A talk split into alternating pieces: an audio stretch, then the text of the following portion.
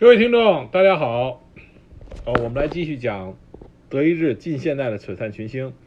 今天我们要讲的这个人啊，很多人认为他是一个恶魔啊，十恶不赦的恶魔。他是仅次于希特勒二战纳粹德国令人胆战心惊的杀人魔王。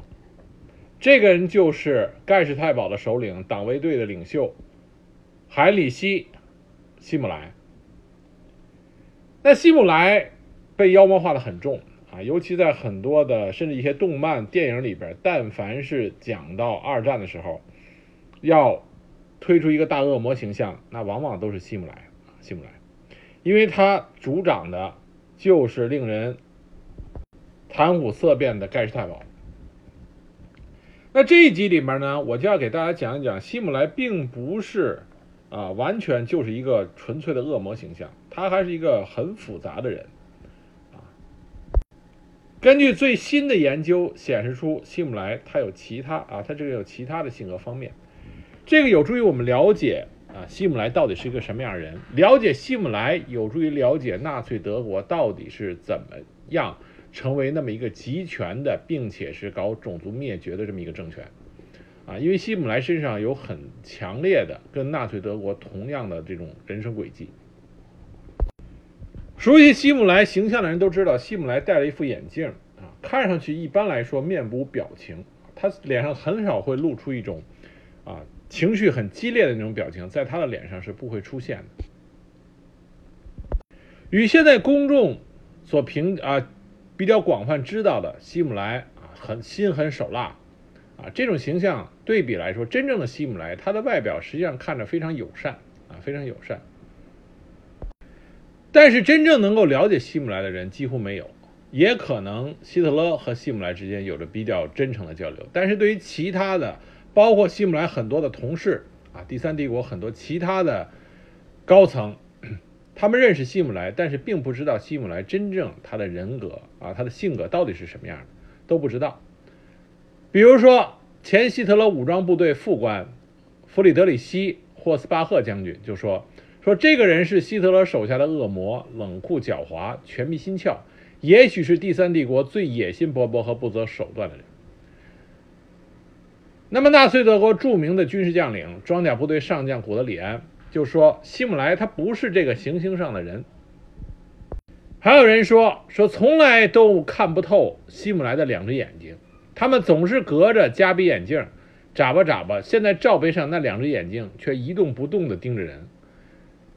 好像他能从你身上看出点什么。那么也有一些他的同事给他比较正面的评价，说他像个有才华的小学教员，根本不像使用暴力的人。他是罕见的善于倾听别人讲话的天才，是一个举止文静、不慷慨激昂的人，一个异常沉着的人。所以我们看到对希姆莱的评价是非常的迥然不同啊，相互矛盾。那希姆莱是在一九零零年出生在慕尼黑。他的父亲在普鲁士军队里边任过职，是骑兵部队的军官。当时希姆莱有一个教父啊，是比较厉害的。他的教父是巴伐利亚枢密院顾问海里希亲王，当时承担了他的教父的这个呃这个义务。那么在这种情况下，希姆莱从小就恪守于忠于国王的传统的资产阶级生活方式。所以希姆莱他服从纪律，处处照章办事。在之后，即使当希姆莱成为秘密警察头子的时候，希姆莱一个最重的希姆莱一个最重要的特点就是做什么事情都是一丝不苟，按照规章办事。对于手下也如此，你必须认真按照上级的命令以及规章办事啊，这是希姆莱一大特点。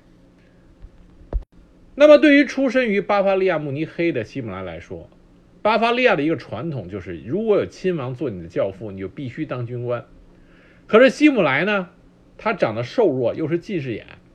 他一直想当一个军官，可是屡屡都是运气不佳，没有成型。比如说，一九一七年底，他爸爸经过一番努力，让希姆莱加入了巴伐利亚第十一步步兵团。可是他刚刚入伍啊，刚刚入伍，战争结束了，他奉命退役，就没当几天的这个兵。那么在一战结束以后，希姆莱参加过自由军团啊，我们之前提到过自由军团。他参加自由军团作为右翼的势力、武装势力，和当时左翼的由德共支持的红色工人士兵苏维埃共和国相抗衡。就在希姆雷打算在这民间武装中一展身手的时候，他又得了伤寒病，健康恶化，没法当军官。那这个时候呢，他的父亲觉得战争已经结束了，应该给希姆莱找一个能够傍身的这个技术。他父亲看中了农业，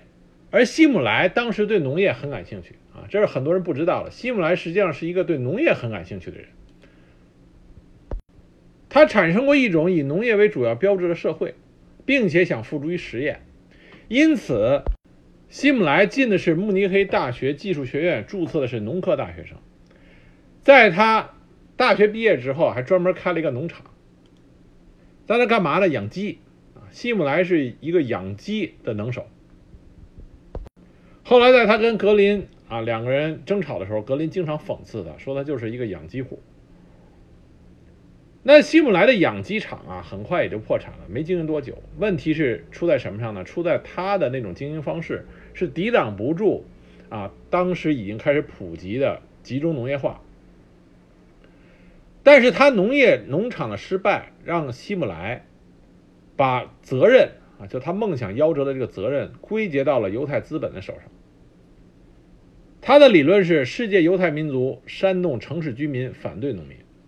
他认为，世界犹太资本通过投机和操纵交易所，压低生产价格和提高消费价格，使得农民的收入很少，城市居民的开支很大，而犹太资本攫取的是其中的巨额的中间利润。这个时候，他的脑海里就开始产生了认为，世界犹太资本就是农民最危险的敌人。为什么讲这一点？就是纳粹德国它的反犹。啊，包括他这些高层人士的反犹、反犹太，他们都是有一定的社会背景和他的人生履历在背后支撑的，不是说一味的盲从。啊，这些人以他们的才能水准来说，不会是那种赤裸裸的，就是盲从于希特勒的这种叫嚣，而是说他们本身都有着一定的思考，那么最后意图啊殊途同归，都集中到了反犹太人的这个啊这个共同的目标上。一九二三年八月，希姆莱参加了希特勒发动的十月政变。当时，冲锋队的大统领罗姆就把德国战旗，当时这个组织啊，就那个冲锋的一个组织叫做德国战旗，相当于荣誉组织，那个大旗就交给了希姆莱。希姆莱就作为掌旗手参加了希呃希特勒的十一月政变。政变失败之后，他又参加了民族社会主义自由运动组织。在这个里边，他碰到了啊，施拉特呃施特拉塞。我们之前在讲戈贝尔的时候就讲到过施特拉塞。施特拉塞施特拉塞是早期纳粹党的重要领袖，啊，他的地位仅次于希特勒，是早期纳粹党里边的重要啊势力。当时他身边有两个得力的助手，一个就是戈培尔，一个就是希姆莱。因为希姆莱他有一个能力是极强的，就是组织能力，他极善于。发展啊，组织，而且保证保证这个组织的向心力，这在后面他成为盖世太保首领，组织党卫军和盖世太保就可以看出来啊，他的组织能力极强。但是希姆莱和施特拉塞合作了一段时间以后，他觉得施特拉塞并不是他啊真正想效忠的主人。这个时候希特勒出狱了，那么希姆莱下了决心。就是跟随希特勒，他认为希特勒将是带领他走向辉煌的这个领袖，于是希姆莱就背弃了啊施特拉塞，效忠于希特勒了。因为希姆莱严格遵守纪律，做事情按照规章制度严格执行，一丝不苟，同时组织能力出色，他就得到了希特勒的赏识，希特勒全力培养他。让他升职升得很快。一九二七年，二十七岁的希姆莱就已经就任了党卫队全国副领袖啊，他升职升得非常快，因为希特勒觉得这是一个人才。所以，我们说希希姆莱不要光看他恶魔的一面，他要没有能力、没有本领，他不会啊在二第三帝国里面成为那么举足轻重的啊，举足举足轻重的人物。一九三零年，三十岁的希姆莱就成为了德国的国会议员。这个时候开始，希姆莱就集中精力扩张党卫队，啊，希希特勒把党卫队交给了他，他力争要把党卫队独立于罗姆的冲锋队之外。一九三一年，啊，他碰到了啊，结识了一个他一直倚重，后来一直倚重的左膀右臂，谁呢？就是海德里希。我们之后会专门讲一集海德里希。海德里希可以算得上是德国最厉害的情报头子，啊，后来是在捷克被捷克的反德啊派遣回来的反德武装武装这个队员给杀掉了，啊，前一阵还专门拍过一个电影，这个我们后来之后会具体的讲海德里希的事情。但是海德里希对希姆莱帮助很大，这两个人联手啊，他俩关系也非常好，他们俩联手。在一九三三年的时候，党卫队已经发展到了五点二万人。一九三四年，希姆莱成为了盖世太保首脑。到了一九三四年六月三十日，希姆莱赢得他人生中的最大转机，就是他在希特勒的命令下，指挥着党卫队摧毁了以罗姆为首的冲锋队。当时希姆莱是和格林联手的，两个人一起将罗姆为首的冲锋队彻底打垮。而且自此刻起，党卫队成为纳粹在德国最重要的贴身啊贴身武装部队。一九三六年六月，希姆莱希姆莱升任德国警察总监、盖世太保首脑和党卫队帝国呃党卫队帝国长官，并且开始领导将他之前在一九三三年建立的第一个样板集中营达豪集中营开始向纳粹控制下的其他地区进行推广。我们都知道，一九三九年德国入侵波兰是第二次世界大战的全面爆发。那么，这个爆发点上，希姆莱起了重要作用。他当时指挥党卫队啊，专门设计并且指挥党卫队的队员穿着波兰军队的制服袭击并占领了靠近波兰边境的德国的一个广播电台，用波兰语发表挑衅性的演说，造成波兰进攻德国的假象啊，这都是希姆莱一手策划的。这给德军正式进攻波兰提供了借口，而且就在德国入侵波兰的时候，希姆莱创造了啊党卫队、保安处别动队，也就是说特别行动队这种运作模式，啊，就是由这种特别运动队呃特别别动队跟随着德军后面，啊，德军侵入之之后，别动队在其后专门负责处决占领区。反抗纳粹统治的知识分子，以及他认为可能反对德国政统治的人，当然其中大部分多为犹太人，把这些人要不就地枪决，要不送进集中营，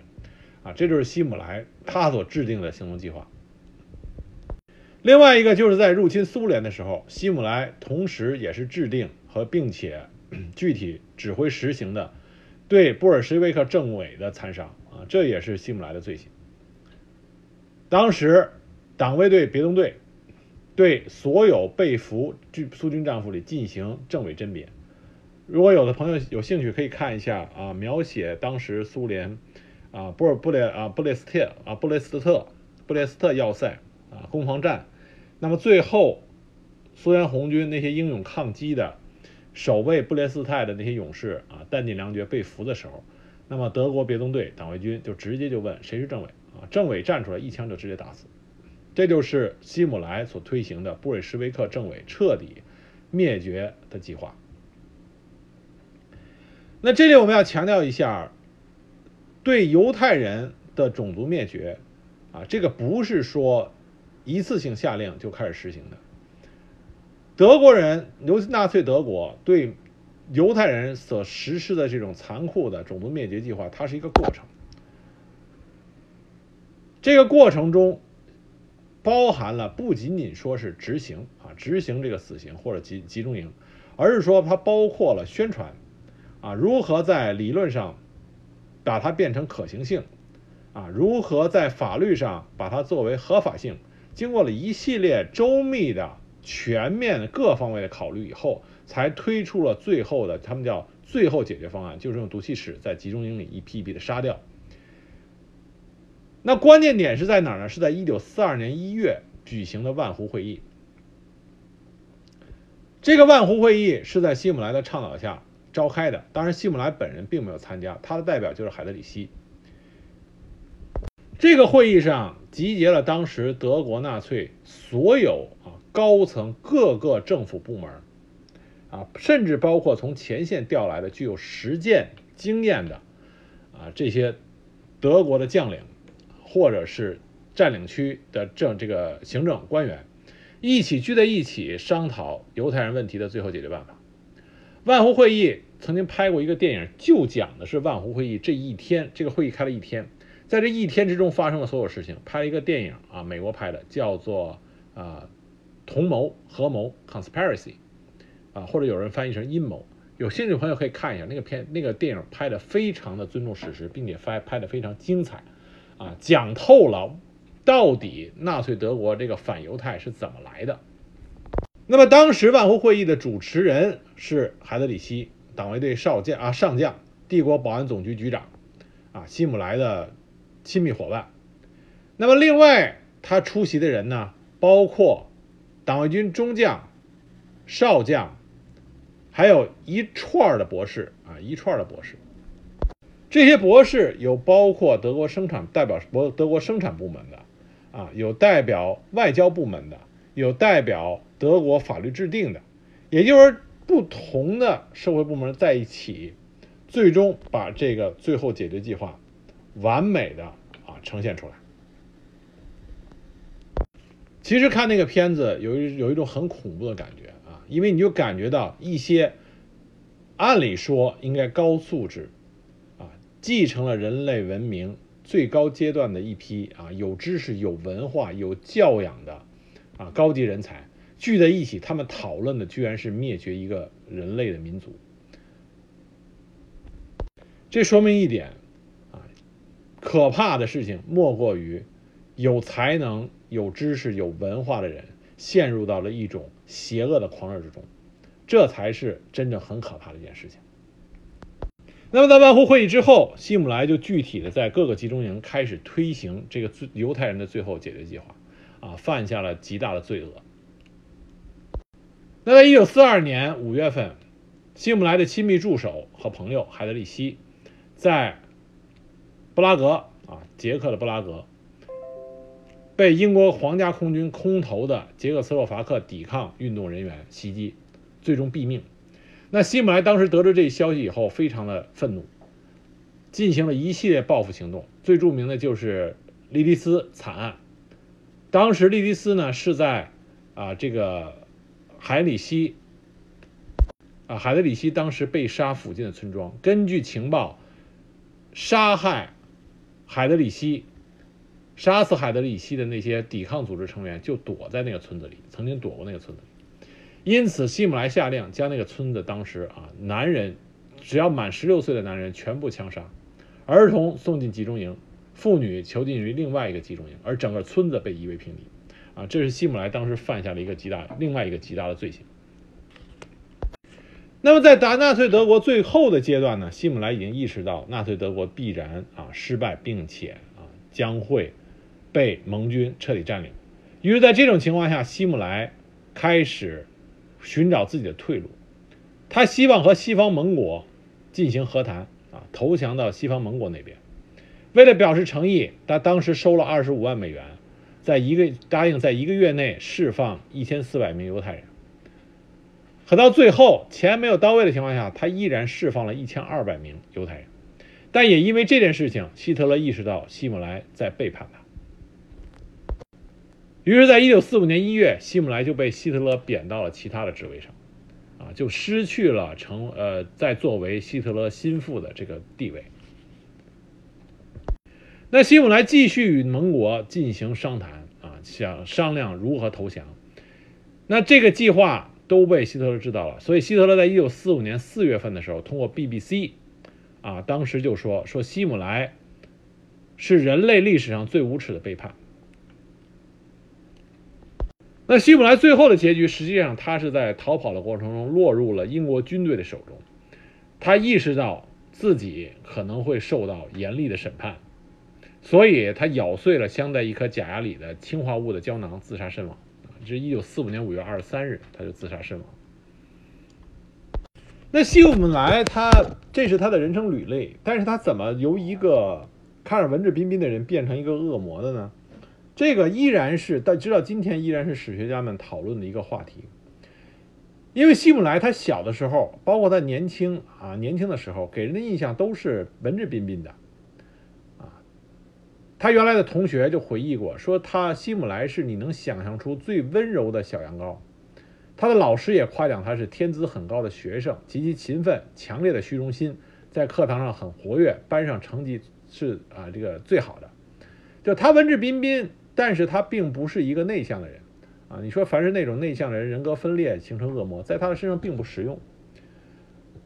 上大学的时候，他还在他的假期里为盲人啊盲盲人的一个老师朗读，还专门救济过一个贫穷的老太太，送给他点心和面包。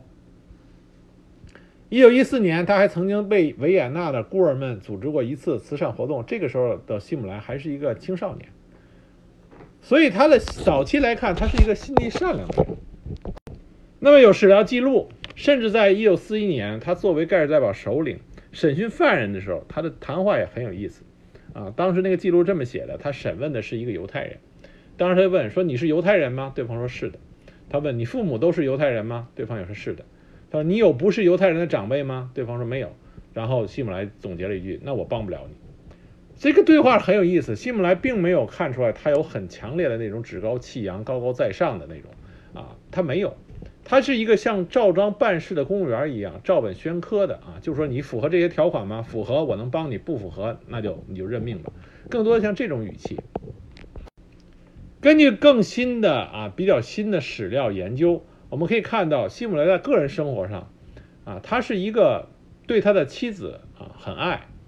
但是他也有他的地下情人，是他的秘书，他对他的情人也很好。尤其是他对他的女儿啊，他的女儿的那个爱啊，是很啊标准的那种父爱，非常强烈。那么网上有如果有兴趣可以看一个照片，就是他和他女人的合女儿的合照啊，就像如果没有身上的那套啊党卫军制服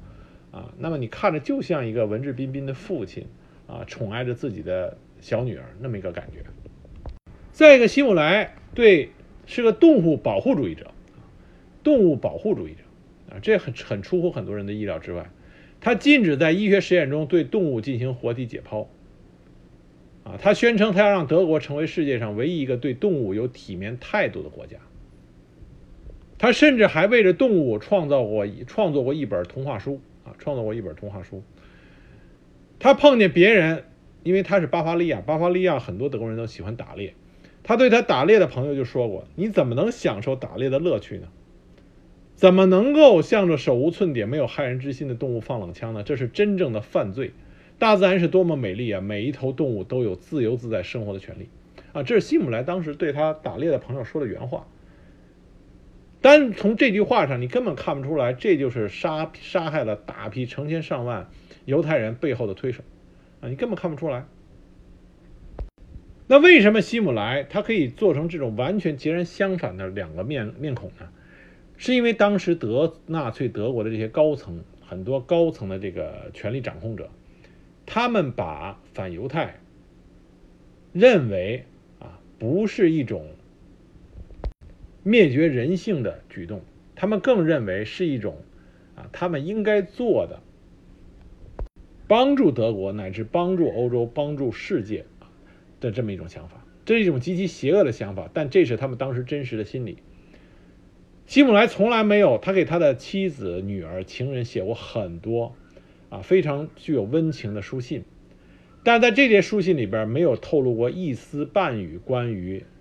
大屠杀犹太人这个事情。用他的话说，就是他避免血腥的事实给他这些心爱的人带来伤害。希姆莱认为这些事是他需要承担的重任啊，需要完成的一件事情，一个任务。他要一丝不苟的把这件事执行下来。那么，希姆莱这个人，他除了在反犹太民族上，他比其他人的反犹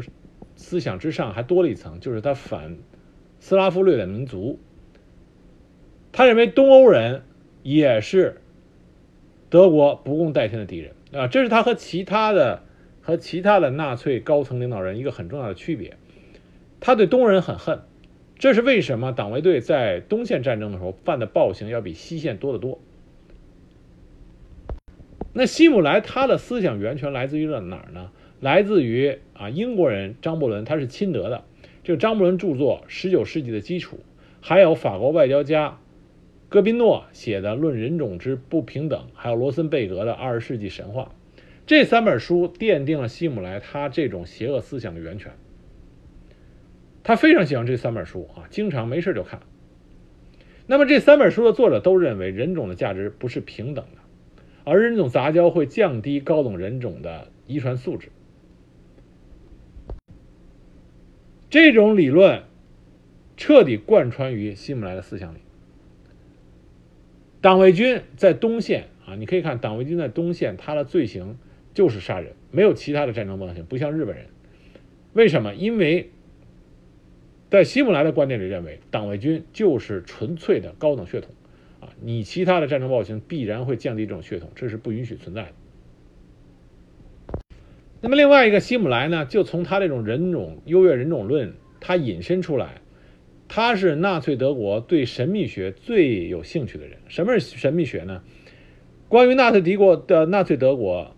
有几个比较有意思的这个。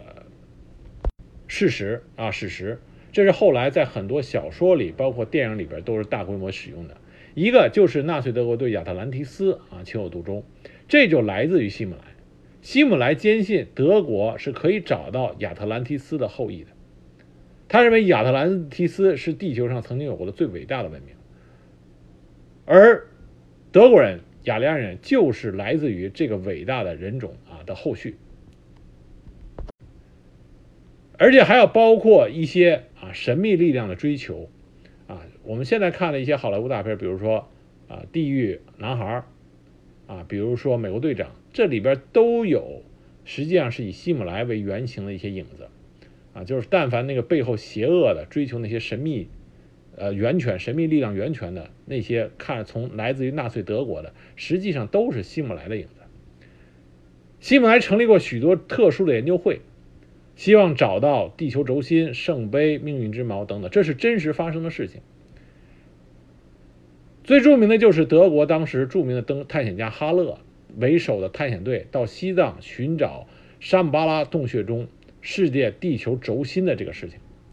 这个事情到今天依然是充满着神秘的色彩。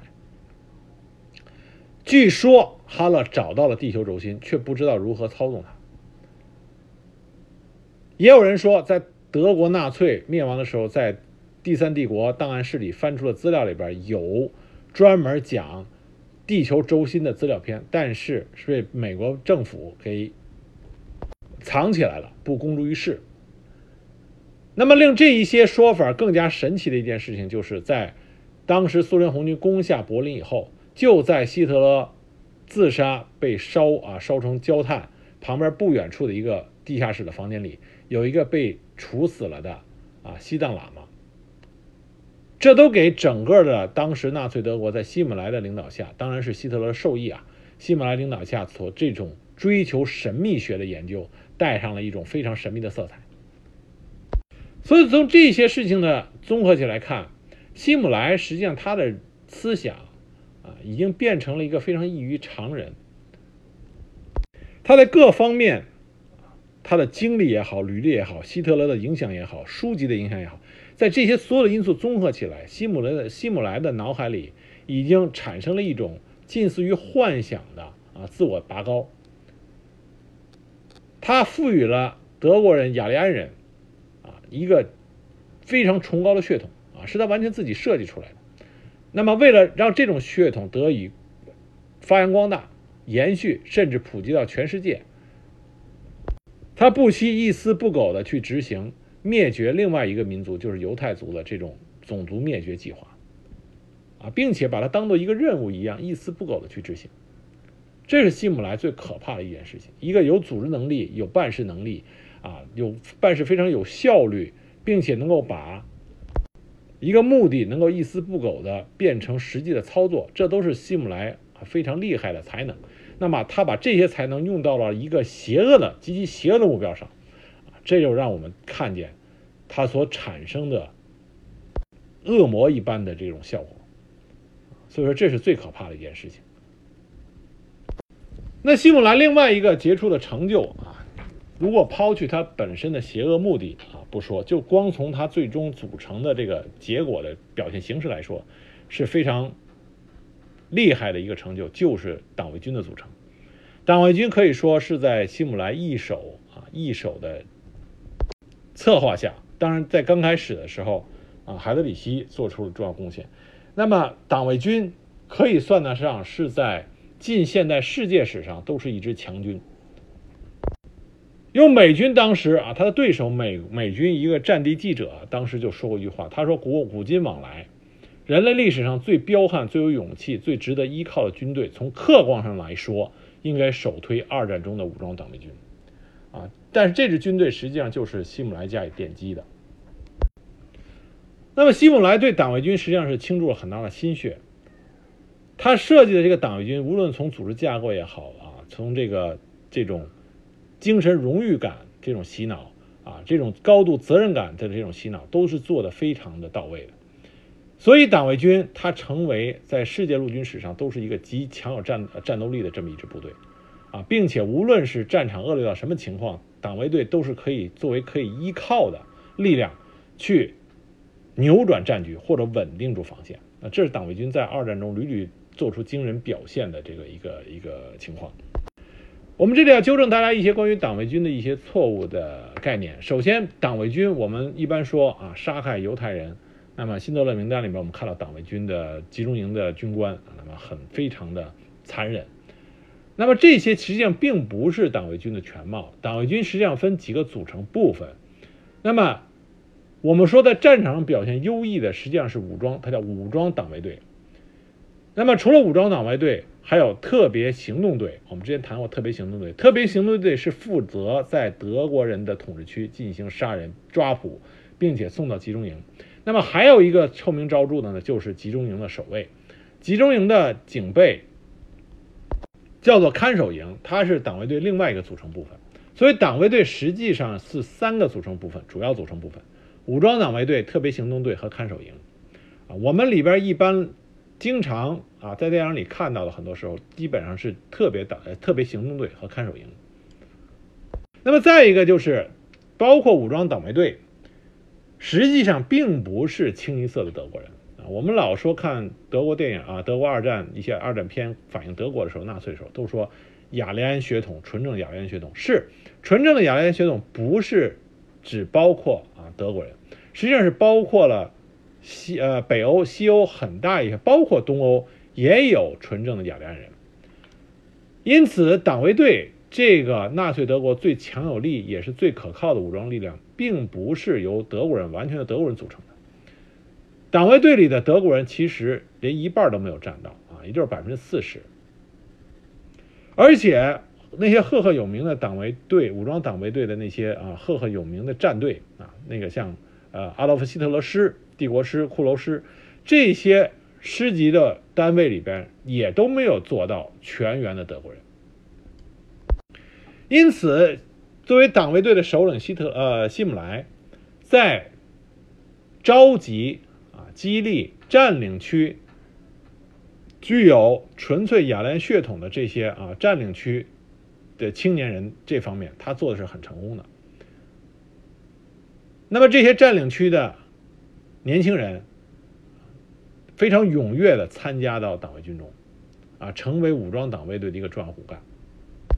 这边一个最明显的例子就是第十二党卫军装甲师，叫希特勒青年团，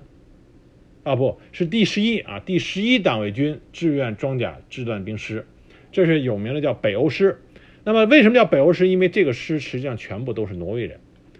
但是因为就是这么一支不是由德国人组成，由挪威人组成的这么一个啊师级单位，那么在一九四五年的时候死守柏林，几乎全部战死，啊，几乎全部战死，全军覆没。那他们并不是德国人，而是挪威人，因此可以想见，当时希姆莱主持下的党卫军对于啊占领地区同样是纯粹血种啊纯粹雅利安的这些年轻人，他的洗脑是有多么的成功。那么另外一些啊大家并不是很知道的例子，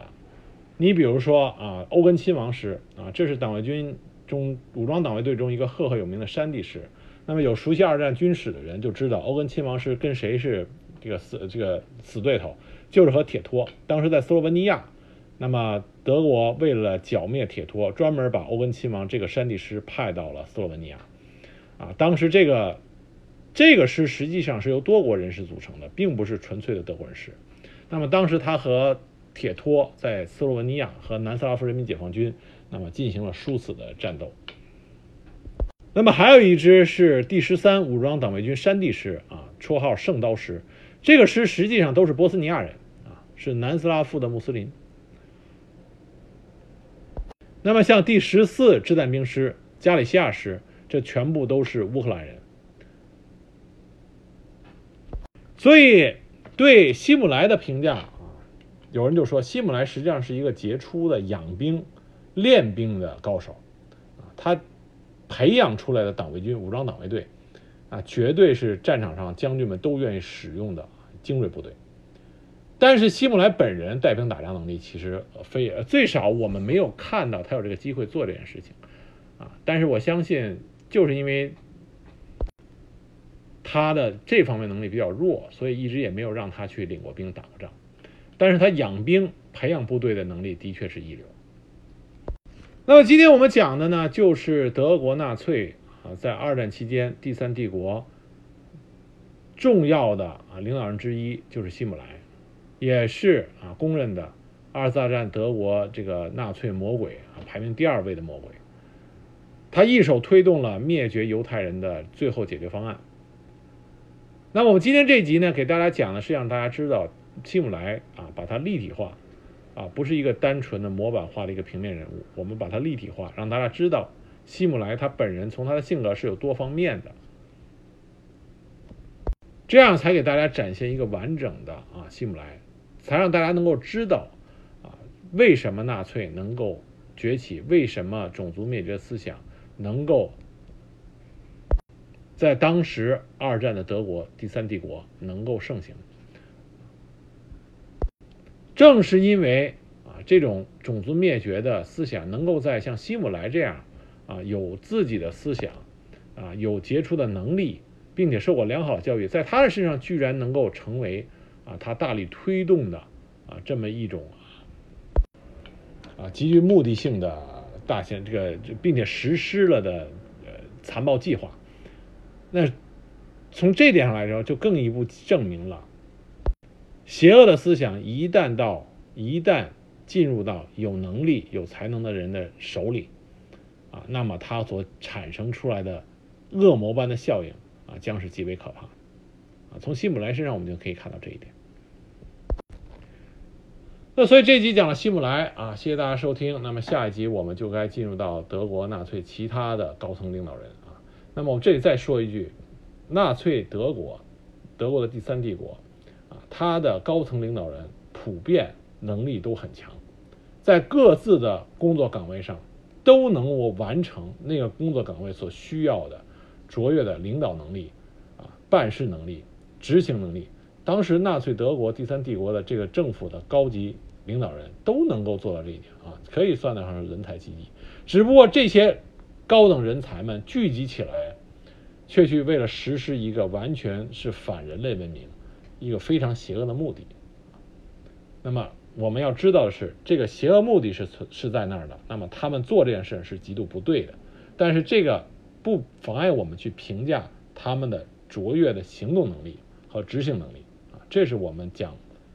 德国纳粹要秉着的一个啊一个主旨啊，在不否定不否定大前提的情况下，那么要更立体的展现这个人物。那么，通过了解这些人物，我们才能反过来进一步的了解，那么纳粹当时这种反人类思想的这种毒害性，啊，这样才能引以为戒。